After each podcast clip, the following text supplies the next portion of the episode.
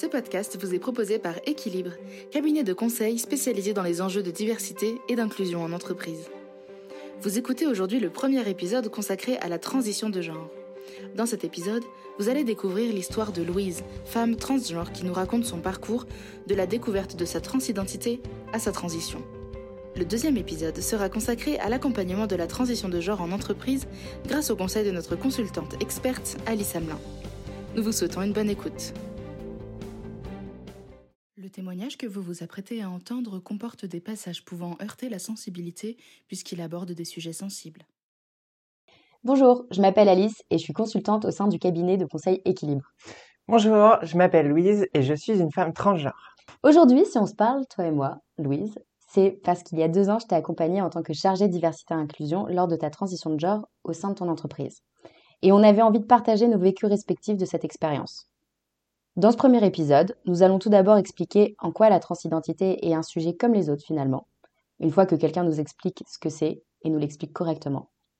Puis, dans une seconde partie, nous verrons en quoi c'est important que les entreprises se saisissent de ce sujet et s'en saisissent convenablement.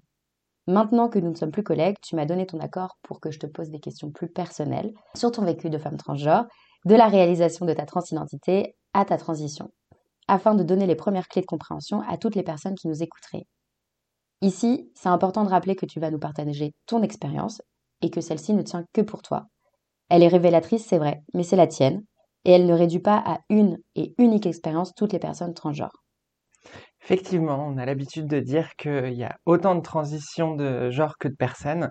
Et euh, quand on parle d'une transition, on parle de la nôtre. On peut donner des clés car il y a beaucoup de choses qui sont communes, mais on parle avant tout de notre transition et on n'engage pas les transitions des autres personnes transgenres. Merci Louise, et on a hâte d'écouter ton histoire. J'aimerais maintenant te redonner la parole et que tu nous expliques avec tes mots ce que c'est la transidentité. Alors, euh, la transidentité, c'est de ne pas être aligné avec le genre qu'on nous a assigné à la naissance. À la naissance, on est tous avec euh, un genre assigné, forcément, quand on est, on a un pénis ou un vagin. Euh, le chirurgien, quand il nous dit, ah, c'est un garçon, c'est une fille. dans mon cas, on a dit, c'est un garçon. Et il s'est avéré que bah, ils se sont trompés à, à ce moment-là.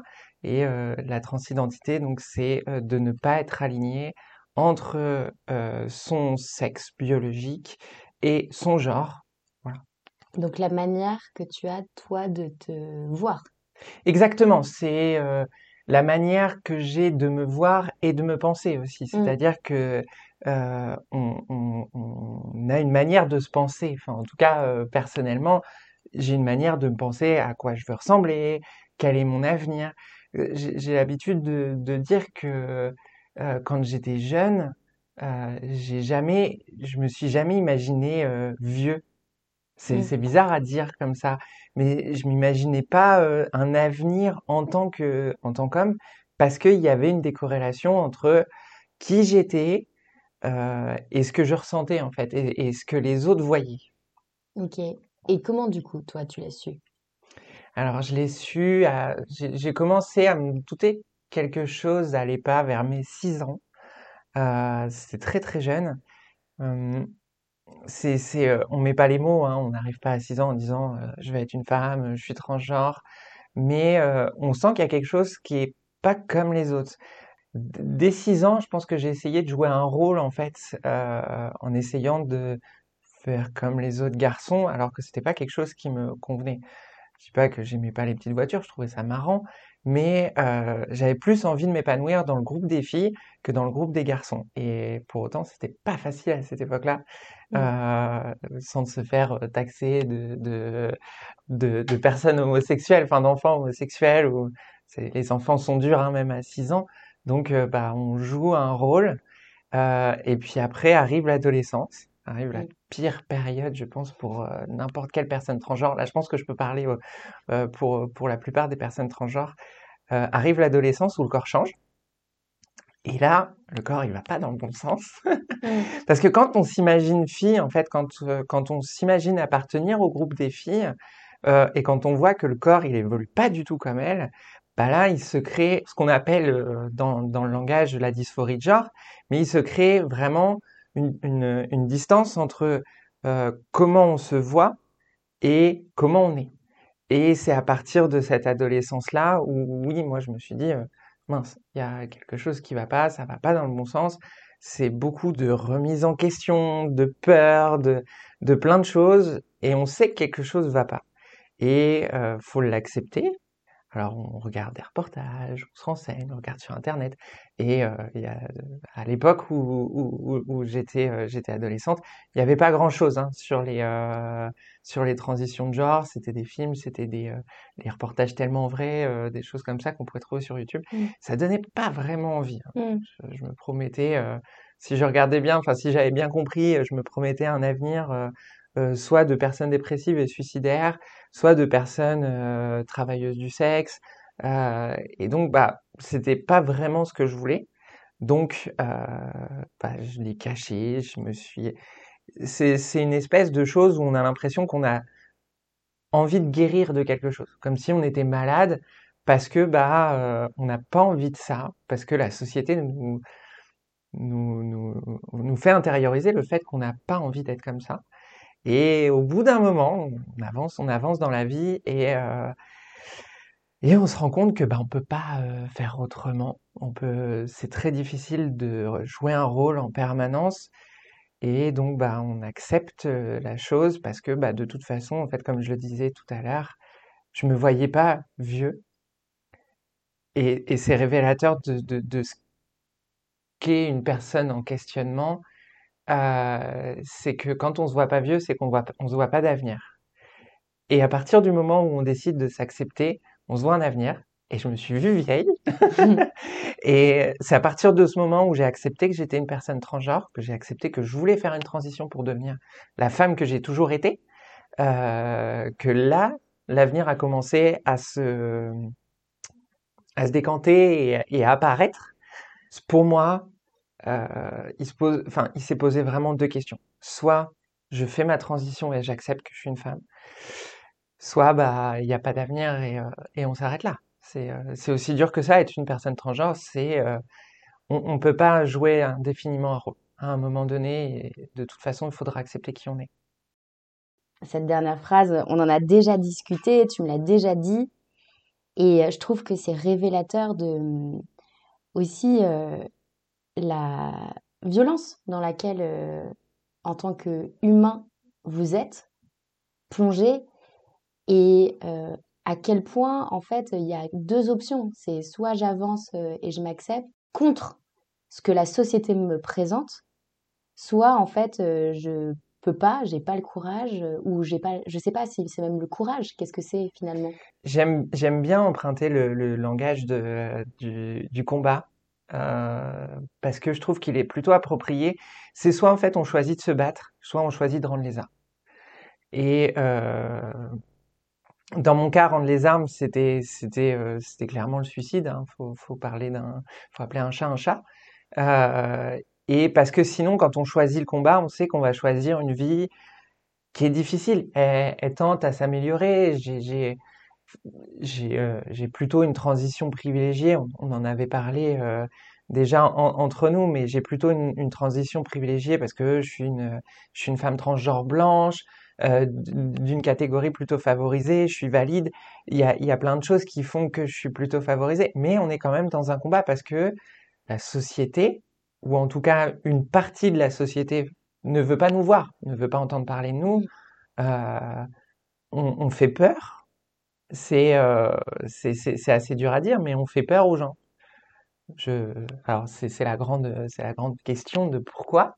Euh, parce que euh, aux dernières nouvelles, que ce soit les, gens ou les enfants ne deviennent pas transgenres à notre contact. On n'est pas pas contagieux. À part peut-être de, de se dire mince, ces personnes-là sont vraiment très heureuses à être elles-mêmes. Mais oui, c'est vraiment un combat de tous les jours. Et euh, quand on choisit de s'accepter, quand on choisit de faire sa transition, on choisit de combattre, euh, de prendre euh, des alliés, parce que bah, forcément les amis, la famille qui nous accepte, tout ça, ça, ça va être, ça va être des gens qui vont participer à notre combat en nous aidant, en nous réconfortant, plein de choses. Et on va aussi trouver des affrontements Mm. sur, sur le parcours.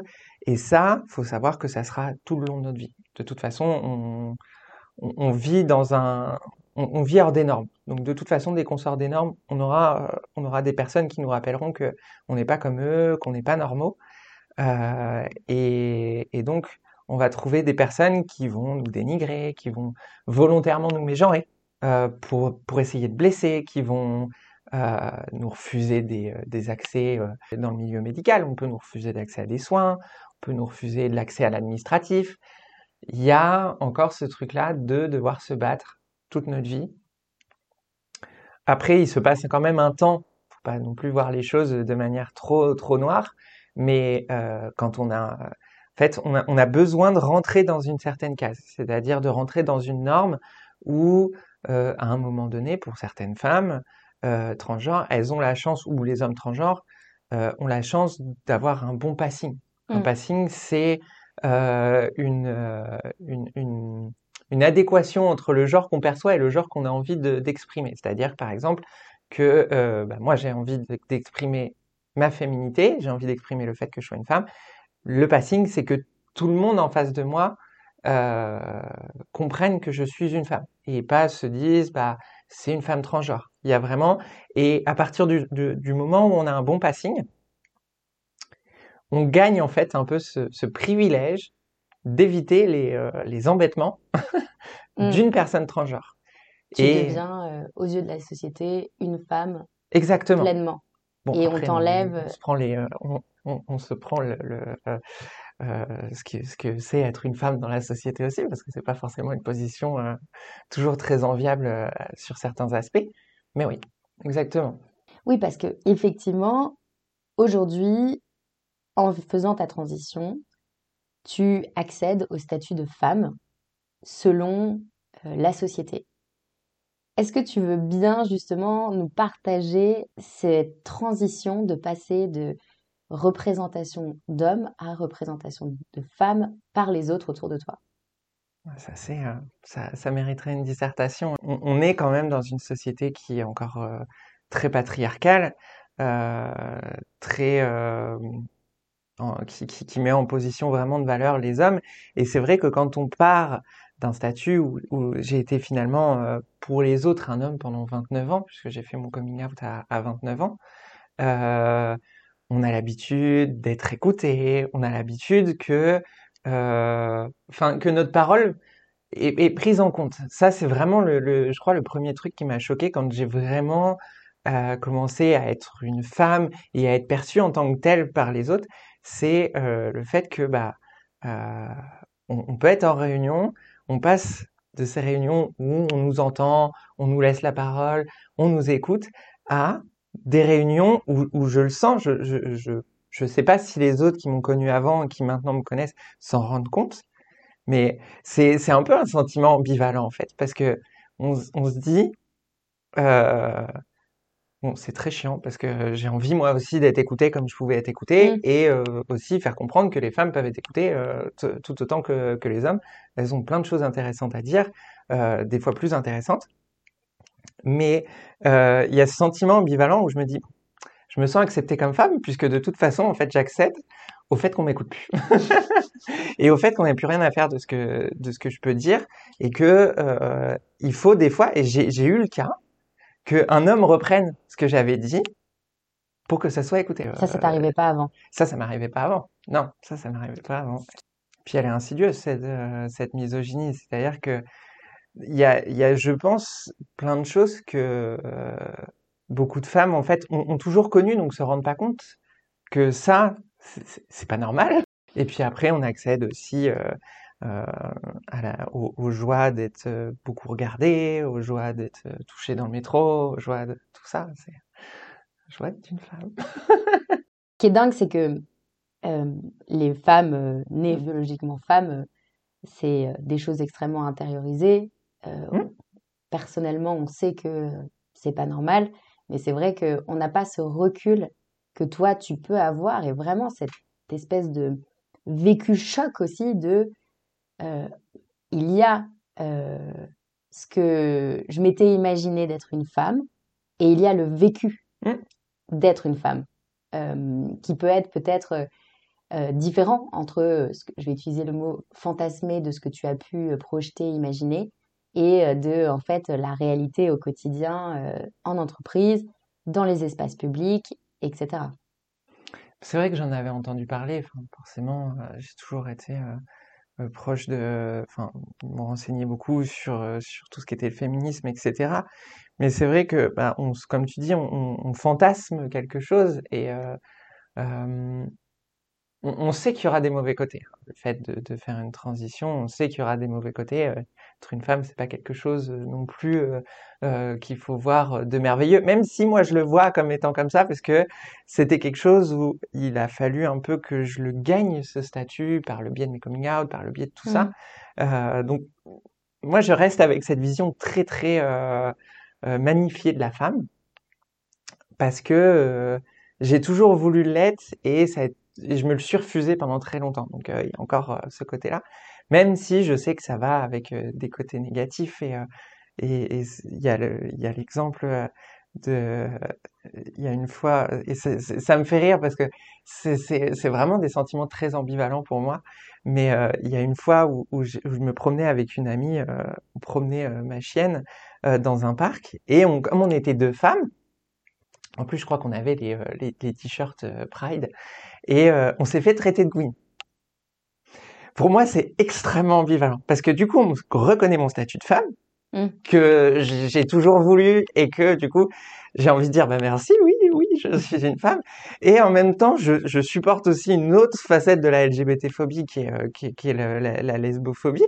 Et, euh, et donc, c'est beaucoup de sentiments hyper ambivalents comme mm. ça, où en fait, quand je vis les euh, mauvais côtés d'être une femme, en fait, c'est de me dire, bah, je pense que c'est, c'est, euh, certains sens une validation de ma féminité. C'est ça qui est, euh, c'est mmh. ça qui est marrant à vivre. Marrant, pas toujours simple parce que bon, on n'a pas forcément envie de vivre ça, mais euh, il y a vraiment ce sentiment ambivalent où à la fois, quand je vis tout ça, je me dis, bah, je suis reconnue comme une femme, et en même temps, fait, c'est quand même vraiment pas cool. Mmh. Et notamment, euh, tu t'en as parlé justement euh, quand euh, tu étais jeune, quand tu as commencé, tu étais plus proche des, des, des, petites filles et du coup, on te taxait de gay. Mmh là, tu as fait ton coming out transgenre pour vers une transition vers la femme et du coup, on te taxe de Gwyn. Est-ce que tu peux nous expliquer la différence, et justement, parce que c'est je pense que c'est une idée reçue, entre l'orientation sexuelle et l'identité de genre? Oui, c'est une. Euh, bah, alors l'exemple le plus flagrant, euh, je vais donner mon exemple personnel, c'est quand euh, j'ai annoncé à ma mère la toute première fois, je lui ai dit maman, je voudrais être une femme, je suis une femme transgenre. Elle m'a dit mais tu aimes les hommes? Je non, pas particulièrement. Elle m'a dit bah alors tu peux pas être une femme. Je dis ah c'est un peu plus compliqué que ça. Et c'est vraiment l'exemple typique, c'est que euh, l'orientation sexuelle, euh, ou même j'aime bien parler moi aussi d'orientation amoureuse, parce que c'est vrai qu'on parle beaucoup mmh. de, de, de, sexe quand on parle d'homosexuel. Ça ne se résume pas que au sexe, ça se mmh. résume surtout euh, à l'attirance romantique. C'est l'attirance qu'on va avoir vers quelqu'un c'est euh, les sentiments amoureux, c'est aussi le volet sexuel hein, euh, sur avec qui on a envie de relationner. L'identité de genre, c'est comment on se sent et comment on a envie d'exprimer son genre. Euh, on peut très bien euh, être une femme transgenre et être lesbienne, c'est-à-dire à la base avoir été assignée garçon à la naissance, avoir eu un passé de d'homme hétérosexuel et devenir une femme transgenre lesbienne. Tout comme parce que on, fait souvent cet amalgame en disant oui, euh, les femmes transgenres, c'est des gays refoulés, ils acceptent pas leur homosexualité, donc ils transitionnent pour pouvoir être hétérosexuels. Non, c'est pas ça. C'est vraiment au-delà du ressenti, c'est un vécu. On sait que on n'est pas euh, en accord avec le genre euh, qu'on nous a assigné à la naissance. Et euh, l'orientation sexuelle, c'est un autre volet qui est indépendant de. Euh, il y, y, avait le, fameux pain d'épices, euh, mm. ou la, non, c'était la licorne du genre que tu nous avais euh, présenté, qui était très bien faite, où en fait on voit au niveau du cerveau, c'est l'identité de genre. Au niveau de comment on exprime ça, donc c'est-à-dire au niveau de l'apparence extérieure, c'est l'expression de genre. Au niveau de l'entrejambe, c'est le sexe. puisqu'on ne peut pas renier non plus le sexe biologique. Et au niveau du cœur, c'est l'orientation. Et il y a vraiment cette, euh, cette chose-là Mmh. où euh, c'est euh, le, le- le siège plutôt des, des sentiments et des personnes avec qui on a envie de relationner. Mmh. Le cœur, le siège des sentiments, la tête, le siège de ton identité, de ta Ouais. perception. Et effectivement, si on devait euh, se donner euh, deux mouvements, bah, ça serait des mouvements qui sont euh, qui se rencontrent jamais. Mhm. Un mouvement plus vers l'intérieur, qui j'aime et qui je suis, Oui, et un mouvement plus vers l'extérieur de, en fait, qui j'aime. Ouais. Et ces deux mouvements, en fait, ils sont complètement en opposition et ils se croisent jamais. Et c'est ça qui est intéressant euh, lorsqu'on parle d'orientation sexuelle et d'identité de genre, c'est que ça ne se croise pas. C'est deux choses complètement différentes. Et toi, du coup, 6 ans, tu te rends compte que il y a un décalage. Mm. Ensuite, ton adolescence, tu disais que c'était euh, Ça a été difficile, l'adolescence. Ça a été vraiment une période difficile parce que oui, le corps allait pas du tout là où j'avais envie qu'il aille.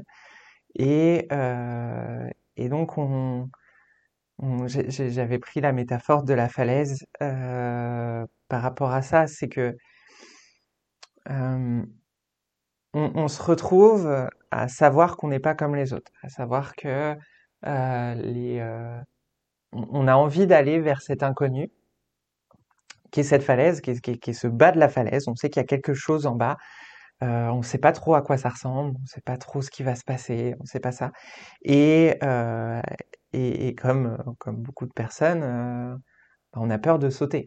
Bah, je je, j'ai pas, pas particulièrement le ver- vertige, mais euh, je vais pas euh, sauter comme ça sans, sans, surtout sans savoir ce qu'il y a en bas, sans voir ce qu'il y a en bas et sans, sans savoir si la chute va faire mal. Je pense que c'était c'était ça ce qui me faisait le plus peur à mon adolescence. Et pourquoi je l'ai pas fait euh, à ce moment-là, c'est que j'avais peur de la chute et peur de l'atterrissage. Je savais pas où j'allais atterrir, comment j'allais atterrir. Et, et- ça aurait été quoi le pire? le, le pire, c'est ce à quoi je me suis préparé.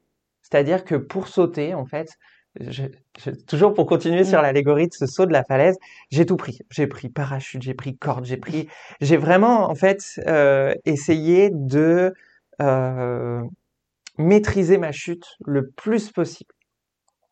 Pour ça, j'ai, j'ai, j'ai, euh, je me suis dit bon, allez, je vais sauter, je vais sauter, mais du coup, il faut que vraiment je me mette tout ce qu'il faut pour sauter dans les bonnes conditions. Et, et je me suis, je me suis dit, pour faire ce saut, va falloir que j'accepte de perdre tout le monde. C'est ça qui est dur, en fait. C'était pour ça que je pense que j'avais envie de, enfin, j'avais, j'avais peur de faire ce saut. J'en j'en avais, j'en mourrais d'envie de sauter. Mais je me disais, ça se trouve, la chute, euh, c'est de perdre tout le monde. Donc je me suis dit, bah, comment on prépare? Bah, on se prépare mentalement à perdre tout le monde. À faire une croix sur sa famille, à faire une croix sur ses amis, et à se retrouver seul. La solitude, elle n'est pas facile à gérer. hein. Donc faut s'armer, euh, être, euh, être ouais, prête à perdre tout le monde. Et je pense que quand on en est là, on a 1000 parachutes, et là on saute. Et on fait le saut dans le grand vide. C'est avéré que j'ai pas perdu grand monde, donc c'est- plutôt une histoire qui se finit, euh, qui se finit très bien. Et, le parachute ne m'a pas servi, et l'atterrissage et ce qu'il y a en bas est merveilleux. Du, coup, dans, dans, dans toute cette métaphore, moi j'ai tellement eu peur de sauter. Euh, ça, a été tellement un combat pendant 15 ans parce que j'ai vraiment voulu passer le pas euh, ouais, vers mes, vers mes 14-15 ans, au début de mon adolescence, enfin en plein dans mon adolescence. Au final, je l'ai passé qu'à 29, donc ça a été 15 ans où je me suis préparé à sauter. Et, euh, et, et- j'ai toujours été admirative, et je continue à l'être, euh, des personnes qui, elles, ont sauté sans rien préparer. Elles ont vu la falaise, elles savaient pas ce qu'il y avait en bas, et elles ont sauté. Et ça, ça, fait partie des, des, personnes euh, euh, précurseuses dans, la, transition de genre. On peut parler, on l'a vu dans le film d'Anish Girl, de Lily Delp, de Coccinelle, de Bambi, qui était dans les cabarets, Madame Arthur, cabaret parisien. C'est des femmes qui, elles, allaient dans une société. C'était, c'était même pas une société qui était contre, c'était une société dans laquelle les personnes transgenres n'existaient pas. C'était, c'était, enfin, c'est, euh, c'est, c'est un peu la, la phrase quand, euh, que- quand, euh, quand a fallu faire mon coming out à mes grands-parents. Le, le problème, c'est, euh, et, une discussion avec ma mère. c'est vrai que je pense que le problème, c'est pas qu'ils sont contre, c'est qu'ils savent pas que ça existe. Mm. Et comment intégrer, comprendre quelque chose dont on n'a même pas idée de l'existence? C'est vrai que ça renvoie à, à cette euh, fameuse phrase qu'on entend régulièrement de euh, euh, je ne comprends pas comment ça peut exister ou comment en fait euh, on ne peut pas être en accord avec son identité. Et moi j'aime bien justement euh, dire que en fait on ne demande pas aux personnes de comprendre le vécu parce qu'en fait c'est impossible de se projeter. Je ne saurais jamais ce que ça fait d'être en désaccord avec son identité de genre. Jamais, je peux pas le savoir et je le saurai jamais. La seule chose que je peux faire, c'est accepter que d'autres le savent et que d'autres le vivent et que c'est une réalité et qu'il faut l'accepter et l'accompagner au mieux pour justement, euh, bah, tu me disais cette phrase, mais la société ne donne pas de poids aux, aux personnes transgenres, bah, justement pour que en fait les personnes transgenres aient du poids dans la société et que justement ce saut, euh, bah, il il faut pas 15 ans pour le faire parce qu'en fait on sait ce qui est en bas Mm. et on sait que ça sera ok et on sait qu'on n'a pas besoin de se préparer pendant 15 ans à perdre toutes les personnes qu'on aime parce que c'est extrêmement violent d'en arriver là, de savoir qu'en fait c'est la solitude, parce qu'en fait tu t'es un peu préparé à ça, la Mhm. solitude ou le suicide aussi, tu en as, Ouais. t'en as parlé. Euh, est-ce que tu avais envisagé justement le bonheur? J'allais le chercher. Le, le, le saut, c'est aller chercher le bonheur, puisque de toute façon, j'étais dans une situation où je savais pertinemment que j'étais face euh, à un mur. Le, le bonheur, il n'était pas là, il était pas en haut de la falaise. Le Mm. bonheur, je savais que, enfin, je savais pas s'il était en bas ou pas, mais je, je savais juste une chose, il n'était pas en haut. Il n'était pas en restant comme j'étais. Euh, j'avais exploré toutes les possibilités. J'ai fait un nombre incalculable de psy. J'étais, enfin, ça a été, ça a été très très long. Euh, je savais pertinemment, c'est la seule certitude que j'avais dans cette histoire, c'est que je savais que il n'était pas là où j'étais à ce moment-là. C'est-à-dire en tant que garçon, en tant qu'homme, euh, il n'y avait pas la possibilité de bonheur. Mm. Toi, tu m'as donné un chiffre qui m'a extrêmement choqué, Mhm. Qui était l'espérance de vie justement d'une personne transgenre. Que j'ai dépa- que j'ai dépassé mon expérience. À 32 ans, j'ai dépassé mon expérience de vie. Parce qu'une espérance de vie est de 30 ans. 30 ans. Oui, en moyenne, euh, 30 ans. Et encore, euh, j'ai la chance de faire partie de ces personnes qui augmentent la- l'espérance de vie parce que je suis une femme transgenre blanche, euh, d'une catégorie favorisée, pas handicapée, enfin valide. Euh, si on va un peu dans l'intersectionnalité, qu'on est une femme racisée, transgenre, euh, pour peu que bah, du coup on soit retrouvé mis au banc de sa famille, voilà, c'est euh, c'est la vingtaine. C'est la vingtaine. Donc toi, t'as ce parachute et tu sautes. Et je saute. Et là, comment ça se passe? Ça s'est fait très graduellement. Alors quand on saute, souvent, bah, pour faire le, pour prendre le parachute et pour reprendre le vocabulaire du combat comme, euh, comme j'en ai parlé tout à l'heure, euh, on prend les alliés. C'est-à-dire qu'on a, on a tous des gens dans nos, dans nos familles, dans nos amis, où soit ils sont ouvertement LGBT, soit féministes, soit euh, on sait que eux, il y a moyen que ça passe assez facilement. Donc en fait, on fait son coming out à ces personnes-là d'abord. Est-ce que tu peux nous expliquer ce que c'est un coming out? Alors, c'est littéralement une sortie du placard, parce qu'en fait, euh, notre, notre, notre true self, notre vraie personne, on la met au placard. On la cache dans un placard, et euh, c'est euh, c'est le fait de vraiment sortir sa personnalité de l'endroit où on le cache, Mm. le placard, et donc de vraiment sortir notre authentique self, donc vraiment la personne Mm. qu'on est du placard. C'est pour ça qu'on appelle euh, un coming out, littéralement sortir. Donc toi, tu, tu trouves quelques alliés, des amis, euh, Des amis, des personnes de ma famille qui sont, euh, j'ai dit, ils m'ont dit, oh, il n'y a aucun souci, euh, c'est trop, enfin, même qui sont heureuses pour moi. Alors, après, moi, pour mon coming out, j'avais ce désavantage-là d'avoir très très bien joué mon rôle de garçon. C'est-à-dire que euh, personne s'en était douté, à Mm. aucun moment. Donc les premières réactions, ça a été, mais je l'ai pas vu venir. Oui, c'est pas parce que je t'ai pas laissé de, de, de, euh, de- d'indices, de possibilités de comprendre ça que c'en est moins vrai en fait. Et il y a des fois euh, dans, dans les coming out ces, ces espèces de d'illégitimité à faire un coming out quand on n'est pas déjà très efféminé, très machin. Non, je, je suis pas une, femme particulièrement efféminée, donc forcément j'étais pas un garçon particulièrement efféminé. J'avais envie d'exprimer cette féminité-là, mais j'avais pas un besoin naturel de l'exprimer. Donc c'est vrai que le coming out n'a pas été rendu très facile par rapport à ça. Mais ouais, j'ai fait, euh, j'ai fait donc euh, ma famille, euh, mes amis, tous mes amis.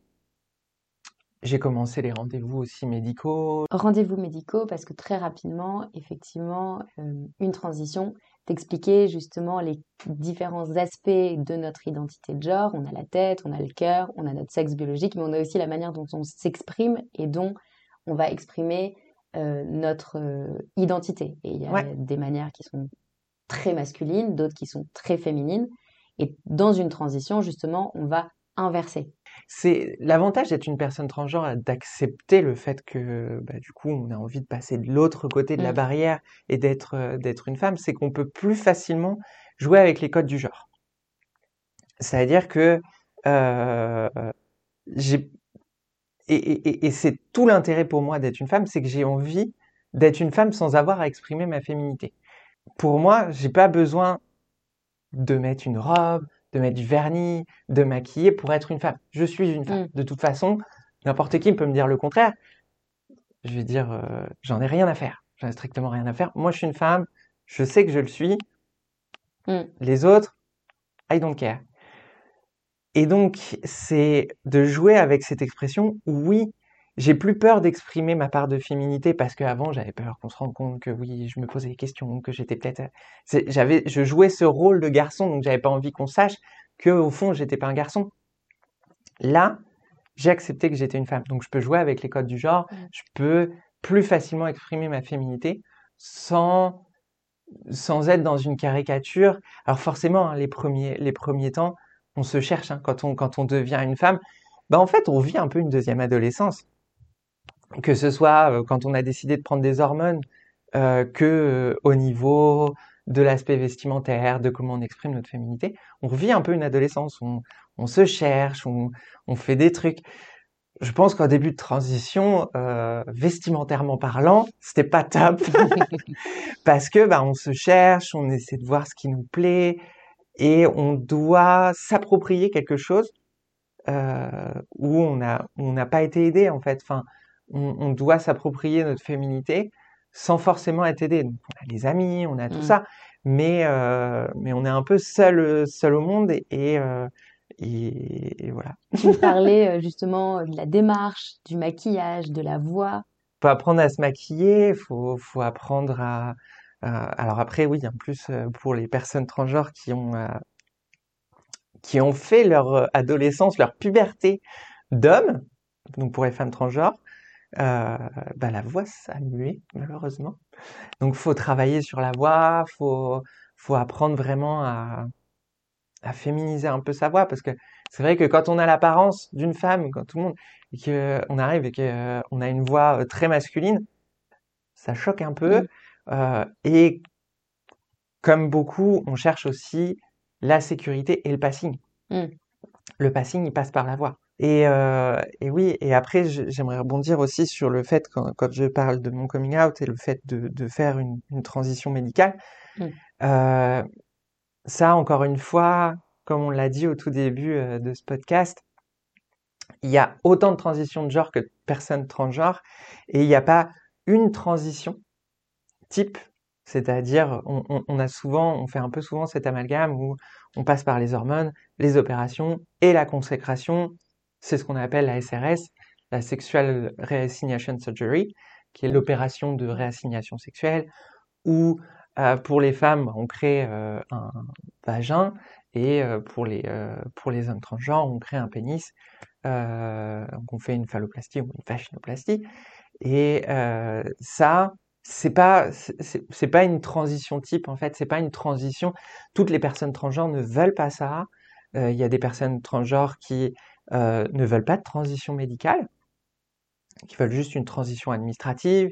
Il y a des personnes transgenres qui ne veulent pas de transition administrative, mais une transition médicale. Il y a vraiment autant de parcours.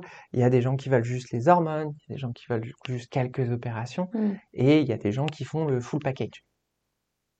Et ça, euh, ça c'est des choses qu'on a à choisir. C'est des choses aussi qui peuvent faire peur parce que faut passer par le personnel médical qui est pas toujours très enclin à nous aider et qui est euh, encore à l'heure actuelle très psychiatrisant. Oui, effectivement, euh, t'en parlais, la dysphorie de genre. Mm. Euh, aujourd'hui, euh, il y a une question justement sur le fait d'être un bon ou une bonne transgenre en se faisant diagnostiquer d'une dysphorie de genre. Alors il y a, euh, c'est un c'est un long combat hein, pour euh, pour changer tout ça, mais euh, encore à l'heure actuelle, il faut, si on veut être remboursé, hein, parce que Mm. c'est un parcours qui coûte très très cher, si on veut être remboursé, il faut suivre deux ans de, de, de, de rendez-vous psychiatriques pour s'assurer qu'on est bien dysphorique de genre, avant d'avoir accès ne serait-ce qu'aux hormones. Euh, et même si on veut un parcours, parce qu'on peut avoir des parcours publics ou des parcours privés, et même si on veut sortir un peu de ce parcours public qui est vraiment très très normé euh, et qui, euh, qui fait appel à des personnes qui sont pas vraiment trans-friendly, on peut faire un parcours privé, mais là, faut trouver un endocrinologue parce que c'est lui qui nous délivre les hormones. Euh, faut trouver un, un endocrinologue qui, euh, qui va être déjà plutôt sympa, qui va pas nous prescrire des trucs euh, complètement outdated, enfin qui, qui, qui, est complètement en dehors de, de, de, de toute considération humaine, parce qu'il y a des médicaments encore. moi, j'ai eu le droit de passer par là, euh, donc très peu de considération de mon ancien endocrinologue qui m'a fait. On a, on a un médicament pour les femmes transgenres notamment, qui est un bloqueur de testostérone, qui s'appelle l'androcure. Il faut savoir que les effets euh, euh, secondaires de l'androcure, je crois que c'est une personne sur deux ou une personne sur trois dépression. Et euh, pour un certain nombre de personnes, c'est pas un cas isolé, euh, des tumeurs au cerveau. Mm. Et c'est encore prescrit aujourd'hui. Alors que maintenant, il y a plein d'alternatives. hein. Mais c'est juste pour donner une idée de, de, de, de, de ce à quoi on doit faire face, même avec le personnel médical qui est, qui est censé être là pour nous aider à, à transitionner. Euh, et, euh, et même ne serait-ce que pour avoir ces, ces hormones-là, faut euh, euh, pour beaucoup passer par un psychiatre. C'est pas obligatoire, hein, mais il y a encore beaucoup d'endocrinologues qui obligent à passer par un psychiatre. Donc à avoir, euh, en fait, faut qu'on se fasse certifier, faut que, Mm. faut, faut qu'on passe nos diplômes de Ah, transgenre, c'est ça. c'est Faut qu'on ça. ait, nos- faut qu'on ait nos tampons, nos différents tampons pour pouvoir avoir euh, le droit de transitionner. Euh, et c'est triste parce qu'on n'a même pas le droit de disposer de nos propres corps. Il faut que vous soyez certifié avant. faut qu'on soit certifié avant. Et euh, ça fait pas si longtemps que ça, euh, 2010, Mm. jusqu'en 2010, donc euh, il y a 12 ans, 13 ans maintenant, jusqu'en 2010, il fallait être stérilisé, donc avoir subi euh, une, euh, une, une opération de réassignation sexuelle ou d'être sous hormones stérilisantes et avoir la certification du médecin pour faire le changement d'état civil. C'est-à-dire qu'il y avait vraiment cette, ce tampon de euh, je- c'est horrible à dire de cette personne-là ne peut pas se reproduire. Paf, ok, on a le droit de. Si elle se reproduit pas, c'est. Effectivement, c'est euh, beaucoup d'épreuves et beaucoup euh, de difficultés. Euh, cependant, j'imagine qu'il y a quand même euh, du positif à faire son coming out? Oui, il y a quand même beaucoup de positifs parce que c'est vrai que là, on, a beaucoup parlé de- des épreuves, du négatif, du combat.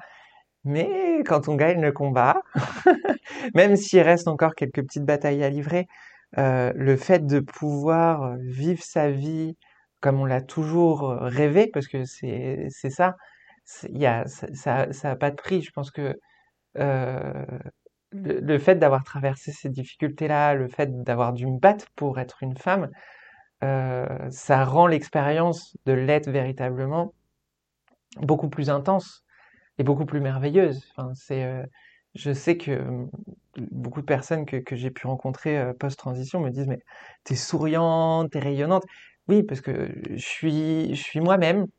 Enfin, je peux pas m'enlever le sourire de mon visage parce que bah, je suis heureuse d'être moi-même. J'ai tellement attendu pour l'être que maintenant j'en profite tous les, chaque seconde. Tu me parlais justement et tu donnais cette métaphore que je trouve très jolie et que je voudrais que tu nous expliques du coup de la chenille et du papillon la chenille et le papillon. On parle souvent des, personnes transgenres comme étant euh, des, papillons et on aime beaucoup euh, se, considérer comme, ça et, y voir cette, cette allégorie. Euh, dans la transition, en fait, le fait qu'on ne soit pas en accord avec qui on est, qu'on n'arrive pas à exprimer la personne qu'on est à l'intérieur de nous, on a un peu cette chenille se traîne un peu, on n'est pas très joli. Il y a, y a vraiment cette, euh, idée de, de, de il, y a, y a quelque chose qui va pas. il, y a, y a un autre avenir pour nous. Et euh, donc on, on, essaie, et là je fais le parallèle avec une fameuse falaise, quand on saute en fait, euh, on installe notre chrysalide donc moi, j'ai fait, j'ai, fait le choix de, de, de, de l'installer en trouvant une entreprise qui me euh, qui, qui, soutenait par rapport, euh, par rapport à ça.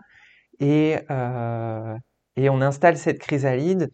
On a besoin d'être dans un environnement sain et rassurant pour installer notre chrysalide parce que c'est, au moment de la chrysalide, au moment de la, des premiers pas de la transition de genre, qu'on se retrouve vraiment à la merci du, du, du reste parce que on est, des bébés transgenres, on, doit faire face au monde extérieur. Enfin, les premières fois où, j'ai dû sortir en tant que femme, c'était une trouille bleue, c'était euh, euh, et puis c'est euh, les moqueries, c'est parce que forcément il, y a, il faut un temps pour que l'adéquation entre l'expression de genre et le genre perçu soit vraiment en, en, en alignement. Donc c'est vraiment cette chrysalide, cette, cette période est pas la plus cool à vivre, mais c'est un passage obligé.